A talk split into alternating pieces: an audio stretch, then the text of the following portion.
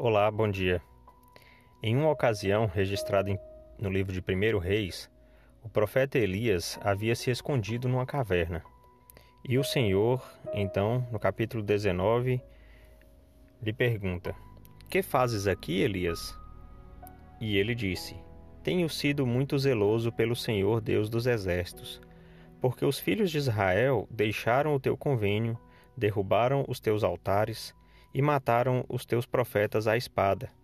E só eu fiquei, e buscam a minha vida para me atirarem. Então Elias estava temeroso por sua vida, né? porque as pessoas estavam revoltadas com as coisas do Senhor e ele corria perigo. Então o Senhor disse para ele, no versículo 11: Sai para fora e põe-te neste monte perante a face do Senhor. E eis que passava o Senhor como também um grande e forte vento que fendia os montes e quebrava as penhas diante da face do Senhor. Porém, o Senhor não estava no vento. E depois do vento, um terremoto. Também o Senhor não estava no terremoto. E depois do terremoto, um fogo. Porém, também o Senhor não estava no fogo. E depois do fogo, uma voz mansa e delicada. E sucedeu que, ouvindo-a, Elias envolveu o seu rosto no seu manto e saiu para fora.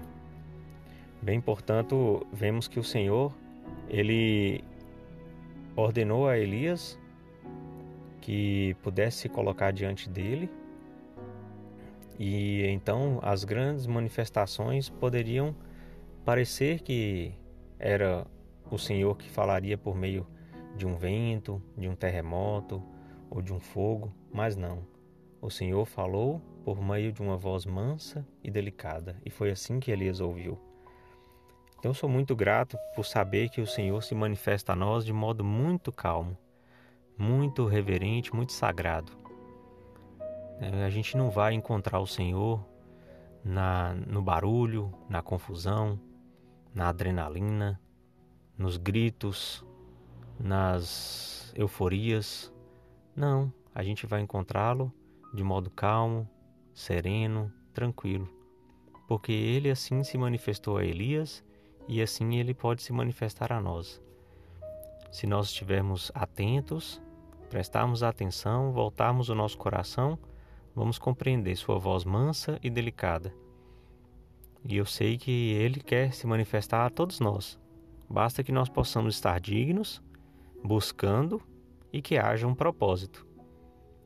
Nessas condições, com certeza o Senhor vai nos falar. Se estivermos atentos, vamos ouvir.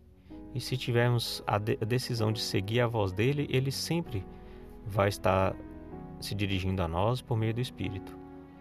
Que nós possamos atender a voz do Senhor, conhecer a maneira como ele se manifesta. Não é no, no fogo, não é no vento, não é no terremoto. É numa voz mansa e delicada. Em nome de Jesus Cristo. Amém.